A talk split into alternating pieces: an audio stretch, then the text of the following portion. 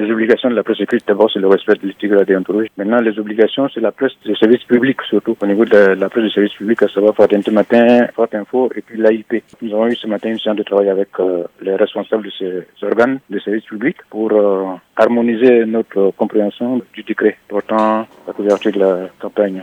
Il s'agit de l'égalité et de l'équité d'accès des candidats ou des partis politiques. Un mot de fin, c'est que les journalistes, euh, d'abord ceux du service public, observent les règles qui ont été dictées par, euh, à la suite du décret et des centres de travail que nous avons eu ensemble pour euh, assurer l'égalité quand cela est indispensable quand il faut un focus sur une région et tout pour assurer l'équité, à savoir parler de ouvrir la colonne à l'ensemble des candidats des partis politiques. Maintenant, ce qui concerne la presse privée, notre mot de fin serait vivement recommandé aux organes privés d'observer les règles éthiques et déontologiques, à savoir ne pas impacter l'éthique sociale outre mesure.